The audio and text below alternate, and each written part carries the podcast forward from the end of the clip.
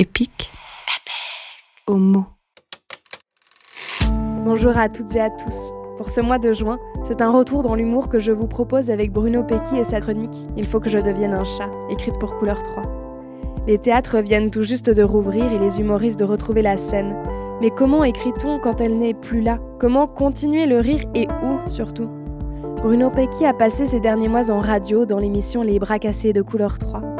Pour nous, il s'arrête sur cette écriture qu'il a explorée, celle de la chronique et de ses codes propres à la radio, où tout passe par le son. Grâce à Il faut que je devienne un chat, on a parlé du besoin de se mettre au défi et de la difficulté à persévérer. Du renouveau qu'il faut chercher quand tout s'arrête pour ne pas perdre le plaisir dans l'écriture sans la scène. On a discuté d'autodérision aussi, de vulnérabilité, de kayak et de fauteuil rouge, mais avant tout, de radios et de chats bien sûr. Je suis Sarah Benningo, vous êtes sur le podcast d'Epic Magazine qui donne à entendre les écritures romandes, comme jamais vous ne les avez imaginées. Bienvenue dans Epic Homo.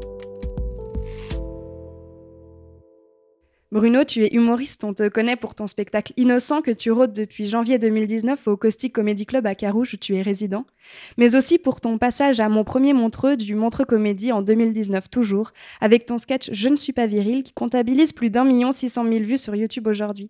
Tu es aussi un artiste engagé puisque tu mets régulièrement ton humour au service de causes, dont celle de la prévention du suicide chez les jeunes dans tes collaborations avec l'association Stop Suicide. Aujourd'hui, tu viens nous parler certes d'une écriture humoristique, mais pas scénique. Depuis septembre 2019, on peut te retrouver à la radio avec des chroniques dans l'émission Les Bras Cassés, le talk show de Couleur 3. Et ensemble, c'est de l'une d'entre elles que l'on va discuter. Il faut que je devienne un chat. Mais avant de la découvrir, Bruno, quand l'écriture est-elle entrée dans ta vie? Elle est rentrée, je pense, en même temps que le stand-up un peu. Euh, moi, j'ai découvert la scène en faisant du théâtre, en fait, quand j'avais 16 ans. J'ai commencé le théâtre à 16 ans. Et après, c'était pour mon travail de maturité. J'ai fait un one-man show. Et c'est là que j'ai commencé vraiment à écrire de manière humoristique. Avant, j'écrivais enfin, dans des dissertes de français ou des trucs comme ça. Mais j'ai commencé à écrire de manière humoristique pour mon TM. Donc, c'était en 2018. Et aujourd'hui, quelle place elle a dans ta vie? Elle a une place euh, quotidienne parce que toutes les activités que je fais, qui sont des activités professionnelles, je suis obligé d'écrire, que ce soit des vidéos avec Tataki, je dois les écrire, des chroniques radio avec Couleur 3, je dois les écrire, et évidemment mes passages sur scène, je les écris aussi. Donc j'aimerais qu'elle soit vraiment quotidienne et que j'ai ce truc de ok, je me lève à 8 heures, je prends un café et j'écris pendant 4 heures sans m'arrêter. Évidemment, c'est pas le cas. Je tends vers ça, j'essaie de plus en plus de m'imposer une discipline, mais c'est difficile. Et oui, sinon, elle est omniprésente quoi. Même quand j'écris pas sur un papier ou sur un ordi, je vais y penser, je vais penser à des idées, prendre des notes ou réfléchir à ce dont je vais parler, que ce soit dans une chronique, une vidéo, sur scène. On est actuellement chez tes parents, dans leur véranda, assis à la table sur laquelle tu écris. Est-ce bien ici que tu écris tes chroniques pour Couleur 3 Ouais, la majorité des trucs que j'écris, je les écris à ta place, là, juste ici, sur une petite chaise bleue euh, de jardin, assis sur cette table euh, rectangulaire qui est assez longue d'ailleurs. et je suis ouais, dans cette véranda qui donne en fait sur mon jardin. J'ai un petit jardin, mais ça me permet d'avoir un peu un contact avec euh, la nature. Quand je suis un peu en panne d'inspi ou quand je réfléchis à des trucs et que je suis pas focalisé sur ma feuille, mon écran, bah voilà, je regarde dehors. Donc c'est un peu un endroit de ma maison que j'aime bien parce que c'est ni ma chambre où je passe euh, la majorité de mon temps, où je dors et tout, et ça me stresse un peu d'écrire là-dedans, même si des fois j'écris, hein, dans mon lit j'écris, sur mon bureau de ma chambre j'écris, mais là j'aime bien, ça me fait un peu mon bureau, et genre je me réveille le matin, je prends un café, je me dis ok maintenant je vais dans mon bureau, je me pose là, et j'écris, et c'est très sobre, enfin c'est pas un truc euh, personnel, je vais pas mettre, euh, je sais pas, un, portrait de ma fille, peut-être parce que j'ai pas de fille, mais mais, mais c'est pas un bureau non plus, euh, voilà, très personnel, c'est la décoration de mes parents, de cette véranda, et je viens, je ramène mon ordi ou mon cahier, un café, et je passe mon temps à écrire un peu, si j'ai des chroniques à, à, écrire, des vidéos, des choses comme ça. Quoi. Et est-ce qu'il y a quelque chose qui te parle beaucoup dans cette véranda qui te... Tu parlais de l'extérieur qui t'inspire. Est-ce qu'il y a euh, comme des repères qui te font du bien quand t'écris? Ouais, il y a la table où je suis euh, principalement assis, mais quand je vais essayer de formuler une idée et penser à un sujet de chronique ou de vidéo, je vais souvent me poser sur un des deux fauteuils rouges qu'on voit. c'est des petits fauteuils comme ça, assez cosy. Et je me pose là-dessus. Et là, c'est que de la prise de notes. C'est pas un truc très précis. C'est vraiment une forme brute qui sort de moi un peu. Je peux faire l'écriture automatique dessus ou des choses comme ça. Mais il y a un peu ce fauteuil qui est très présent, mais toujours un peu, euh, tu vois, hein, c'est centré sur l'extérieur. Et je regarde énormément l'extérieur. Et là, en plus, ce qui est cool, c'est que, bah voilà, on sort de l'hiver.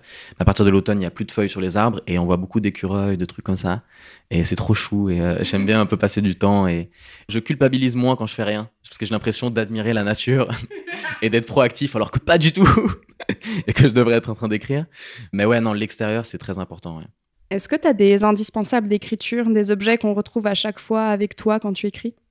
Honnêtement, pas des masses. Je pense que quelque chose à boire. J'aime bien boire pendant que j'écris. Jamais d'alcool, mais boire vraiment genre un truc chaud, que ce soit un thé, un café, un verre d'eau, un thé froid, je sais pas. Mais j'aime bien avoir quelque chose euh, à côté de moi, justement pour ces moments où des fois je fais rien, quoi. Où je regarde juste l'extérieur, bah, je tirote un coup, je bois quelque chose. Sinon, mon ordi quand j'écris euh, sur l'ordi, et sinon un stylo et, mon carnet quand j'écris à la main, quoi. D'ailleurs, comment se passe ton processus d'écriture? Est-ce que tu as des rituels qui entourent ta pratique?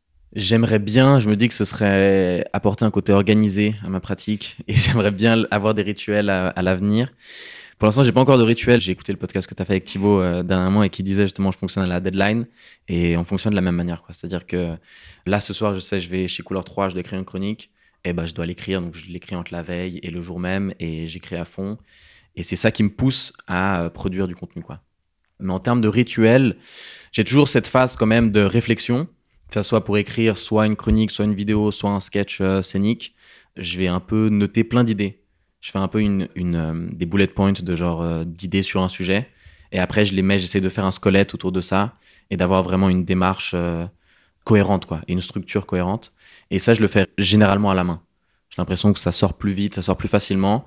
Je le fais à la main et après, je retranscris sur l'ordi, je fais un ordre et je vais sur chaque point et je le développe. Mais j'ai pas ce truc de ok, je prends 4 heures et j'écris une chronique. Je suis là en mode, j'ai 45 minutes, je vais écrire peut-être les points. J'ai fini les points, ok, je vais aller chiller un peu, je reviens, je développe ces points et ainsi de suite jusqu'à avoir euh, le produit final.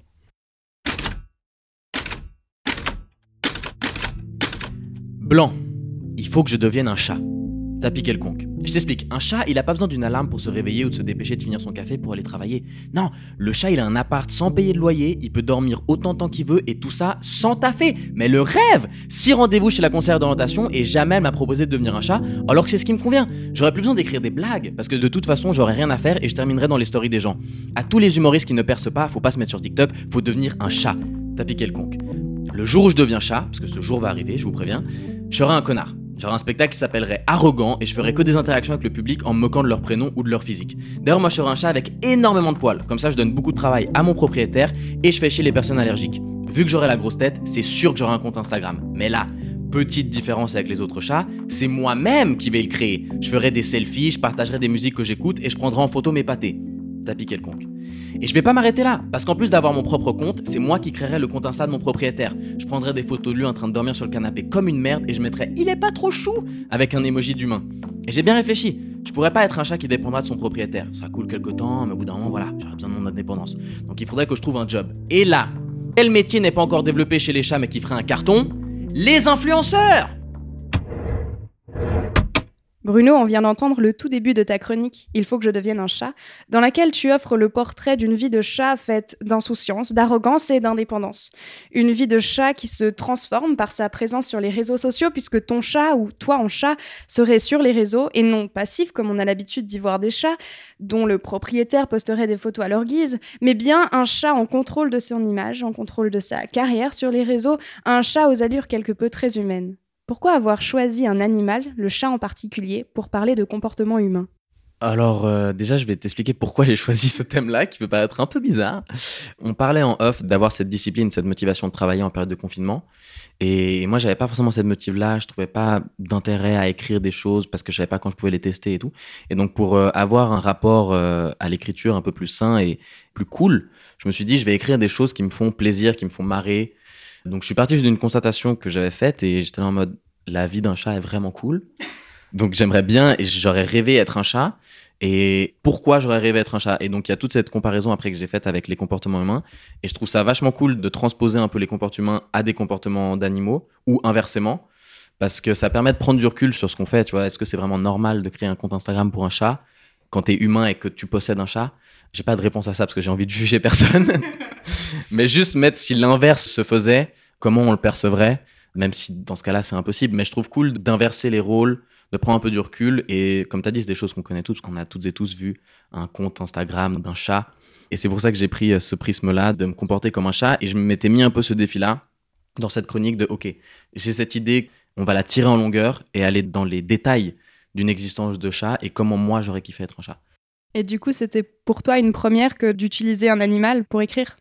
Je pense que oui. En tout cas, c'était la première fois que j'ai tiré en longueur et que j'ai développé vraiment ce concept-là, qui est un concept un peu absurde, de se dire je vais vivre comme un chat.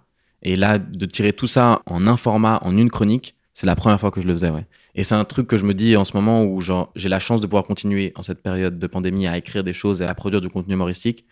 Donc je me suis fixé un peu cet objectif il y a pas longtemps de à chaque fois que je vais en radio ou que je fais des vidéos, vu que j'ai pas la scène en ce moment, il faut que je teste quelque chose de nouveau. Que ça soit dans la forme, dans le fond, mais juste que je teste des choses. Et aussi ça me permet de m'amuser quand j'écris et dans le processus créatif. Et en même temps, je découvre des nouvelles choses, des nouvelles facettes, peut-être des nouveaux points forts, au contraire des nouveaux points faibles. Enfin, et ça me permet un peu de situer mon niveau et de pouvoir progresser. Ce qu'on entend, surtout dans ta chronique, il faut que je devienne un chat, c'est une bonne dose d'autodérision, quelque chose que l'on retrouve aussi dans ton passage à mon premier montreux. Qu'est-ce que tu aimes dans la mise en scène de toi-même? Qu'est-ce qui te plaît à faire rire de toi? Bah, Je pense que c'est l'autodérision, c'est un peu la forme d'humour où tu deviens inattaquable après. Si tu as des défauts, si tu as des points faibles, si tu as des choses dont tu as peur et que tu crains, c'est encore plus difficile de faire l'autodérision dessus, mais du moment que tu le fais, il n'y a plus personne qui peut te dire des choses, tu vois. Et donc, euh, je trouve que quand tu as de l'autodérision, tu mets en avant des choses qui pourraient être nuisibles à toi-même. En fait, tu mets ta vulnérabilité en jeu. Et je trouve qu'il y a quelque chose de très beau là-dedans. Et c'est attachant, en fait. Moi, quand je vois des artistes qui font de l'autodérision, je trouve qu'il y a quelque chose d'attachant, quelque chose d'humain. Et il y a ce truc de pas se prendre trop au sérieux, que tout le monde a des défauts, tout le monde euh, a des vices, tout le monde a des points faibles. Et je trouve ça mieux d'en rire ensemble quand la personne en parle que quelqu'un d'autre qui l'attaque, quoi. Donc je pense que l'autodérision, c'est le premier pas pour rire après d'autres choses. Parce que tu es déjà conscient que toi, étant juste un humain ou une humaine, bah, t'es risible, quoi. Est-ce que c'est plus facile de partir de toi, de ton vécu et tes comportements pour écrire et amener au rire que de partir des autres? Il y a aussi beaucoup de ça, ouais. C'est beaucoup plus facile de partir de choses que tu connais, de choses que tu as vécues, des choses qui te composent en tant qu'individu, que de partir de thèmes qui te touchent pas ou de très loin. Ou Moi, j'ai un peu cette peur de parler d'un sujet sur lequel je suis pas à l'aise ou je suis pas légitime. Donc, si je pars de quelque chose de moi que j'ai vécu ou qui me caractérise, je me dis, bah, c'est moi en fait, je connais ça, donc j'ai le droit d'en parler, je peux dire ce que je veux parce que je l'ai vécu ou je le suis, et ça me permet un peu déjà d'avoir de l'inspiration. Et après, c'est plus facile d'écrire, quoi. Pour revenir aux prémices de cette chronique, il faut que je devienne un chat. Est-ce que tu te souviens du moment où sa première idée t'est venue? Ouais, je m'en souviens. En fait, depuis le début de l'année, j'avais dit à Valérie, l'animatrice des bras cassés, que je voulais plus trop revenir euh, sur la 3 parce que je voulais me concentrer sur mon spectacle. Et donc, ça demande beaucoup de travail, mine de rien, une chronique par semaine. Et ça te prend beaucoup de temps, que ça soit quand t'écris ou juste quand y penses. Donc, c'est assez euh, chronophage. Et je me suis dit, OK, je mets la radio un peu de côté et je me mets à bosser mon spectacle. Sauf que j'ai très peu bossé mon spectacle, en fait. Et j'arrivais pas à trouver de la motivation. Donc, je me suis dit, OK, je reviens sur la 3 parce que je kiffais faire ça. Donc, j'ai écrit un message, OK, j'ai envie de venir la semaine pro. Elle m'a mis la semaine pro enfin la semaine d'après. Et là, je me suis dit, OK, si je reviens, c'est pas pour faire des chroniques comme j'en ai fait tout le temps. Je vais essayer de développer un truc euh, que j'ai jamais fait. Je vais essayer de parler d'un thème euh, que j'ai jamais abordé. Et c'était peut-être quelques jours après cette observation euh, d'un chat où je me suis dit, la vie d'un chat, c'est vraiment ouf. Et je me suis dit, bah, go parler en fait d'un chat, quoi. Go parler d'être un chat. Et c'était vraiment ce truc de, OK, qu'est-ce que j'ai vécu dernièrement que je pourrais parler? Après, je me suis rappelé qu'on est en pleine pandémie, donc j'ai pas vécu grand grand chose. Et pour te dire à quel point le highlight peut-être de 2021, c'était moi qui observe un chat, quoi. Donc euh, vraiment, ma vie n'est pas ouf. Mais je me suis dit, ok, bah j'ai fait cette observation, on va parler de ça et je vais en faire une chronique, quoi. Mais au moment de m'y mettre, je savais pas si j'allais avoir assez de temps, si ça allait être assez long pour en faire une chronique, si ça allait être drôle, ça allait. Je me suis juste dit, je vais partir là-dessus. Et j'ai su que c'était une idée qui allait me plaire parce qu'au moment de penser à ça, ça m'a fait rire un peu et j'étais là, bah vas-y. Même si je la sors jamais, ça me fait kiffer d'écrire là-dessus, quoi. Et comment s'est déroulé son processus d'écriture? J'avais quelques idées sur les chats et j'avais cette idée de base de mon métier doit être un chat, si tu veux, je dois devenir un chat le reste de ma vie. J'avais quelques blagues dessus et ce truc de bullet point, tu vois, je m'étais fait un peu une liste. J'avais quelques blagues sur des métiers sur le compte Instagram ou des choses comme ça, mais j'avais pas plus. Et donc je me suis dit après, bon, bah, on va aller regarder l'actualité, ce qui s'est passé. C'était en plein dans le boom des crypto-monnaies. Donc ouais, go parler des bitcoins, d'Elon Musk et tout. Et après, je me suis dit, non, non, non, parce que là, c'est là que devient la facilité, c'est là ce que je faisais avant, quoi. C'est-à-dire que, genre, dès que j'ai plus d'idées sur un sujet, je pars sur un autre. Alors que je trouve intéressant d'aller puiser, d'aller jusqu'au bout. Et donc, ça a été un peu en deux étapes. C'est-à-dire qu'au début, j'ai mis tout ce que j'avais sur euh, l'idée d'être un chat. Et c'était pas énorme, j'avais pas beaucoup de choses. Je suis parti sur un autre sujet. Je me suis dit, non, bah, finalement, go rester sur le chat, go avoir ce défi-là et respecter ce challenge jusqu'au bout. Et là, j'ai terminé ma liste. Et après, j'ai fait comme je t'ai dit, quoi. Je suis revenu sur chaque point, j'ai essayé de développer, faire une structure un peu euh, cohérente. Et c'est comme ça que j'ai écrit cette chronique, ouais. Et ça t'a pris combien de temps? Pour euh, écrire une chronique, généralement, je prends euh, une journée. Donc, une journée, c'est très rarement la même journée. Parce que, comme je t'ai dit, je fais un truc, après, je fais un autre, après, tu vois. Mais ce que je fais, c'est que déjà, j'ai l'idée, peut-être, je sais pas, un dimanche, j'ai l'idée. Un lundi, je commence à bosser dessus. Et un mardi, je la finalise. Donc tu vois, c'était sur trois jours. Mais si tu combines toutes les heures de travail brutes, c'est-à-dire où vraiment j'écrivais et j'étais en train de chercher des idées, là, ça me prend une journée entière. Et quelle est l'étape que tu préfères dans ce processus de création, en particulier pour cette chronique? La faire. la faire en live à la radio, je pense que c'est ça vraiment le, le... Ouais, le moment que je préfère, quoi tous ces moments de doute un peu de est-ce que je vais vraiment parler de ça? Est-ce que c'est drôle? Putain je galère à écrire je galère à être discipliné et tout. C'est pas forcément agréable comme sensation comme euh, je passe pas forcément des bons moments à écrire. Donc c'est pour ça que j'essaye de trouver des thèmes qui me font kiffer parce que pour passer des bons moments à l'écriture et que ça me donne envie d'écrire par la suite mais le meilleur moment ça reste quand je suis en radio et que je débite euh, cette chronique là quoi. Et au contraire quelle est l'étape la plus complexe? Trouver le sujet. Trouver le sujet c'est l'étape la plus complexe qui prend le plus de temps et c'est très difficile de s'astreindre aussi un sujet, tu vois, je disais avant, genre, ok, j'ai envie de parler des chats, mais après 15 minutes, je me dis, non, j'ai pas assez, je pars sur un autre truc. Donc c'est difficile de se dire, ok, là j'ai un sujet, coûte que coûte, je vais parler ça à l'antenne et je vais que écrire là-dessus. Et donc ça, c'est difficile pour un peu euh, se mettre des barrières à soi-même. Tapis quelconque, mais rapide. Je deviendrai un influenceur chat. Je donnerai des codes promo pour les meilleurs canapés à déchirer avec les griffes et je serai sponsorisé par une marque de croquettes de luxe. La notoriété et l'argent m'auront rendu encore plus arrogant, donc un jour, je vais déraper et faire un bad buzz. C'est sûr. Là, pour acheter mon image, je ferai genre d'être un chat engagé dans un spot de prévention qui montre comment bien faire ses besoins dans la litière. Je regagnerai l'admiration de tous les chats et de toutes les chattes du monde. Je mènerai une vie de débauche qui me mènera à une overdose à 2 ans et 3 mois, ce qui équivaut plus ou moins à 27 ans chez les humains. Donc je créerai le club des 27 mois chez les félins. Tapis tranquille. Tout ça pour dire s'il y a des investisseurs qui nous écoutent, contactez-moi parce que mon business plan est béton. Le Bitcoin à côté de ça, c'est du pipi de chat. Blanc. Voilà. Comme ce jeu de mots en témoigne, investissez dans ma carrière de chat, pas d'humoriste.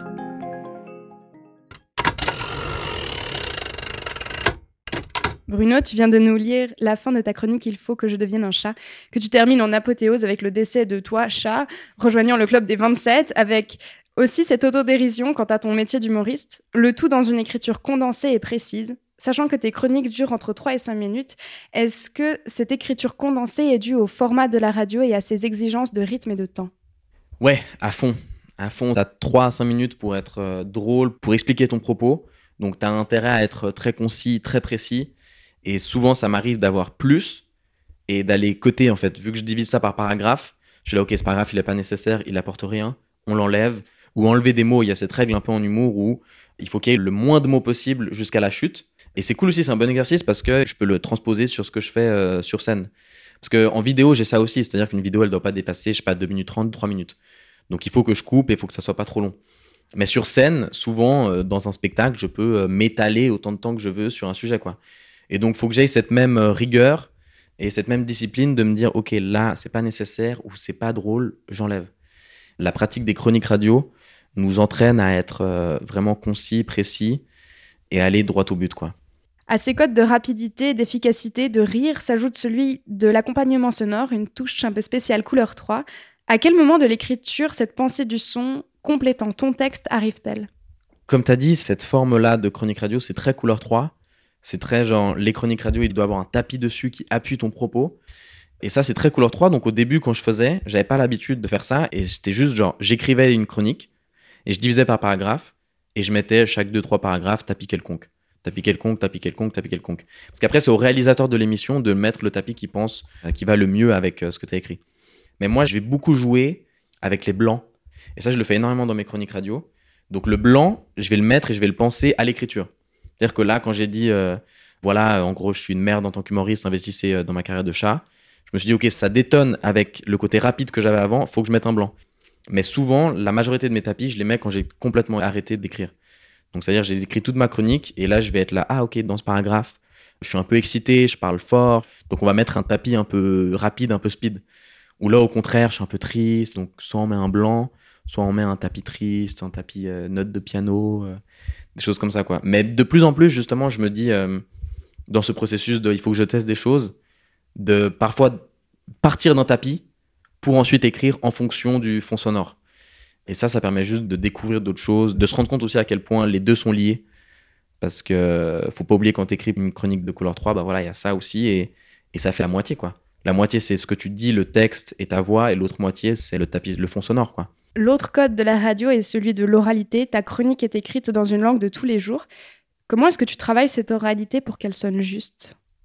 C'est difficile d'avoir un truc oral écrit. Ce truc un peu genre, quand t'écris, t'as un peu. euh, Ça vient naturellement, hein, mais t'écris des phrases littéraires, des belles phrases avec des beaux mots. Et des fois, t'oublies le pourquoi t'écris en fait. Pour quel médium, pour quel format. Quand est-ce que tu vas le dire et comment. Et dans tout ce que je fais, il y a ce truc de ça doit être de manière orale. Mais ça a été difficile pour moi en radio au début. Je me souviens que Valérie me disait souvent Ah, c'est cool, mais essaye d'oraliser ton propos en fait. De moins le rendre euh, littéraire. Ça peut être un style, ça peut être un truc très intéressant dans une chronique de parler de manière très littéraire qui va avec un personnage. euh.